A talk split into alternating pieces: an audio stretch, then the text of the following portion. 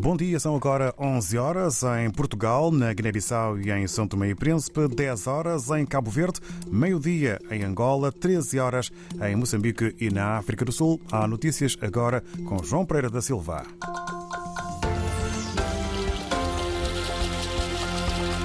A Igreja Católica em Cabo Delgado está preocupada com o crescimento dos ataques terroristas. O bispo de Pemba alerta mesmo para a necessidade de apoio aos refugiados internos. Muita gente esteve a chegar para a vila de Chiure e, e a nossa preocupação é agora ver como também colaborar para que estas pessoas tenham o mínimo. Pode ser que estejam a carregar alguma comida para os primeiros momentos, mas depois deverá haver alguma resposta.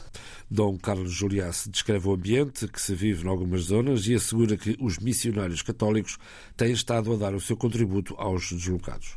Em certas aldeias já não é possível uh, permanecer lá porque as casas ficaram danificadas, então uh, acompanham as pessoas nos lugares onde se encontram neste momento não deixaram de exercer a sua missão. O bispo afasta para já qualquer preocupação, qualquer perseguição terrorista aos cristãos. Um hospital destruído, o hospital é para muçulmanos, é para cristãos, católicos, não católicos, afeta toda a gente. Então não, não temos a sensação um, que que se pode fazer crer de, de que haja alguma perseguição específica uma igreja, uma religião. Pode haver um e o outro que queira espalhar ódio entre as religiões, mas efetivamente não, não é o que é esta guerra. O bispo Dom Carlos Juliás, ouvido ontem pela televisão pública de Moçambique. Moçambique, de resto, esteve também ontem nas palavras do Papa Francisco, no Vaticano. Paula Vaz. Foi após a oração do Ângelus que Francisco disse a guerra é sempre, sempre uma derrota. Em todos os lugares onde ocorrem combates, as populações estão exaustas, cansadas desta guerra, que é sempre inútil, disse Francisco e mencionou, entre outras, as situações do Sudão, que considerou gravíssima, e também de Cabo Delgado. Aqui, afirmou, volta a reinar a violência contra pessoas desarmadas, a destruição de infraestruturas em insegurança. Há poucos dias foi incendiada a missão católica de Nossa Senhora de África. Foi também ontem, à margem da Cimeira da OA e em notas bem diferentes, que o presidente de Moçambique demonstrou desconforto com o apelo de França aos cidadãos para que não viajem para Cabo Delgado, no norte do país, devido à ameaça terrorista. Disse que cada país tem uma agenda e a agenda é alinhada e integrada. Felipe Nyusi afirmou também que deve haver um motivo qualquer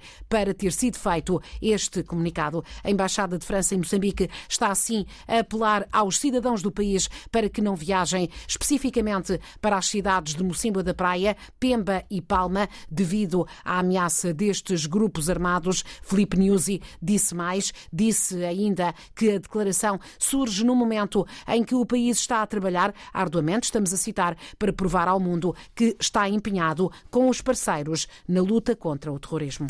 As autoridades sanitárias moçambicanas registaram 90 novos casos de cólera no norte do país nos últimos três dias e também o primeiro óbito este mês.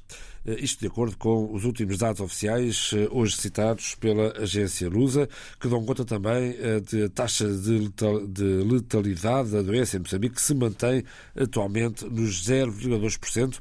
Há também 61 doentes internados no país. Eu recordo que de outubro do ano passado até agora foram registrados perto de 12 mil novos casos de cólera em Moçambique. O Instituto Nacional de Controlo do Cancro de Angola registra diariamente cinco novos casos em crianças. O Instituto registra também que uma grande parte dos pacientes chegam aos hospitais já em fase terminal. José Silva.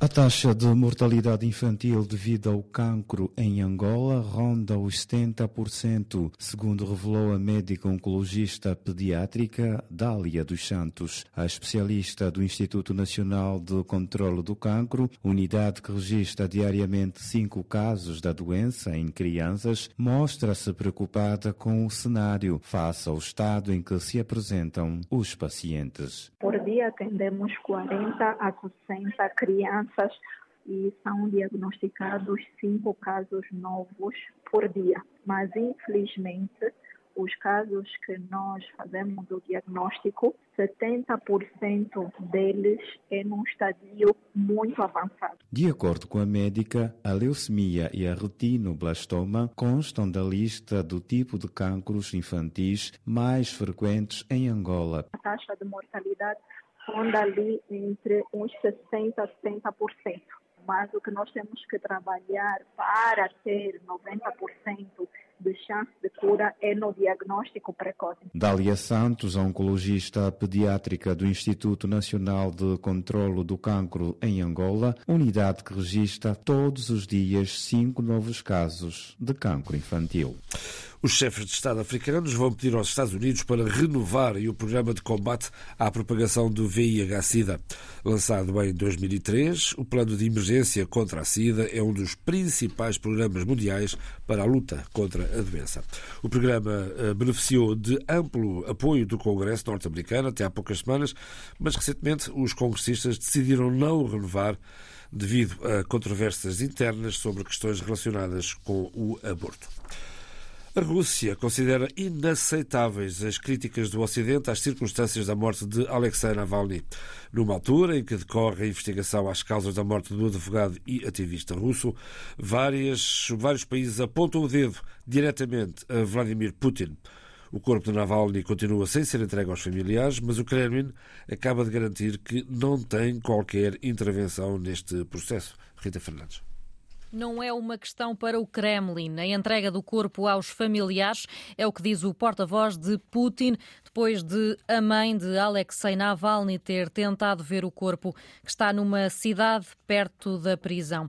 O Kremlin critica as declarações dos Estados Unidos e da Europa em relação à morte de Alexei Navalny. O representante diplomático europeu defende mais sanções para a Rússia como mensagem de solidariedade para com a oposição russa Putin. Os Estados Unidos dizem que a morte é mais uma prova da brutalidade de Putin. Declarações inaceitáveis, diz o Kremlin, mas que não afetam Vladimir Putin. O porta-voz do Kremlin diz também que a investigação da morte de Navalny está a decorrer de acordo com a lei russa e ainda não há resultados, é o que diz o Kremlin.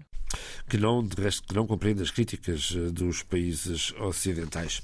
Os filmes eh, Oppenheimer uh, e e Pobres Criaturas foram os grandes vencedores dos BAFTAs, os Oscars do cinema britânico, atribuídos ontem em Londres, numa cerimónia que decorreu no Royal Albert Hall e que antecede os Oscars de Hollywood, com data marcada para 10 de março. Arlinda Brandal.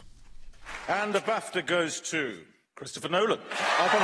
A melhor realização de Christopher Nolan é apenas um dos sete prémios britânicos de cinema BAFTA que o filme Oppenheimer vence. Ganha sete das 13 categorias em que estava nomeado.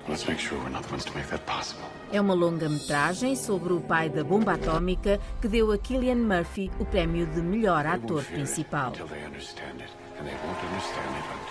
Oppenheimer venceu também nas categorias de melhor ator secundário, melhor banda sonora original, melhor fotografia, melhor edição e a melhor realização. E no seu discurso de agradecimento, o realizador Christopher Nolan destacou os que lutaram longa e arduamente para reduzir o número de armas nucleares no mundo.